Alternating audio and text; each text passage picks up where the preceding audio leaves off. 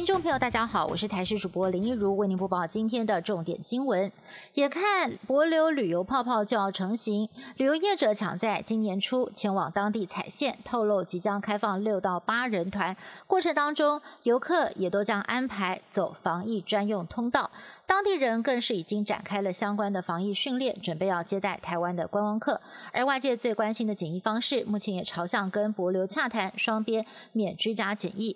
另外，指挥官陈之中也点名，下一站观光泡泡或许可以评估越南。有业者出估，五天四夜的行程团费可能会比之前高出一点五到两万元。最近有不少在国外确诊新冠肺炎的民众，经过裁剪阴性之后返台，却又再度被验出阳性的个案，造成了接触者需要居家隔离。而未来这一类的确诊个案解除隔离的时间，渴望再缩短。指挥中心专家咨询小组。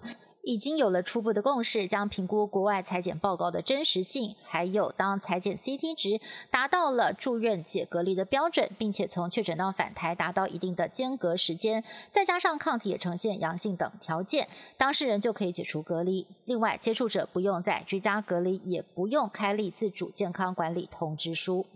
全台湾水情吃紧，台中德基水库有效蓄水量只剩下百分之九点九，再度创下了四十七年来水量新低。水库也浮现出峡谷枯林乳漏，宛如水墨画的残山剩水，让人震惊。大甲溪电厂表示，德金水库水位如果下探到一千三百二十五公尺，将会停止供水，恐怕将成为第一个宣告停止供水的水库。另外，在苗栗的鲤鱼潭水库水量已经持续探底，井水区岩层裸露，水库底变成了整片草原，就连消失已久的旧台三线也重见天日。英国哈利王子跟妻子梅根接受脱口秀主持人欧普拉专访，大爆往事内幕，吸引了全美国超过一千七百万人收看。而其中，王室对梅根的儿子雅契的肤色态度成为了专访焦点。欧普拉表示，哈利向他保证，女王夫妇并没有提到雅契的肤色。而英国媒体也指出，根据王室规定，雅契的身份本来就不会是王子。目前王室尚未回应专访内容，影响强森也不愿意多做评论。美国白宫则表示，哈利夫妇说出自己的故事很有勇气，但强调两个人是普通公民，不会多做评论。英国王室风暴持续延烧，哈利跟梅根的世纪专访在美国拥有一千七百万人收看，是近一年来。收视率第二高的节目，网坛的传奇女将小威廉斯也都力挺梅根。不过，英国的民众对于专访评价却是两极。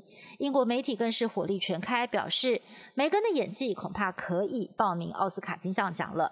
而专家表示，哈利猛批父亲查尔斯，两个人的关系恐怕是最难修复的。而种族歧视的指控杀伤力十足。据传，英国王室也紧急召开了一天的会议，有商讨应对措施。欧美主流的疫苗能否克制变种的新冠病毒，在各界一直引发疑虑。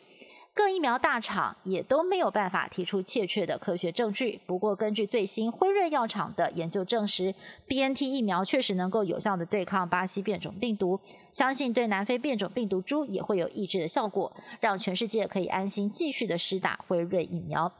以上新闻是由台视新闻部制作，感谢您的收听。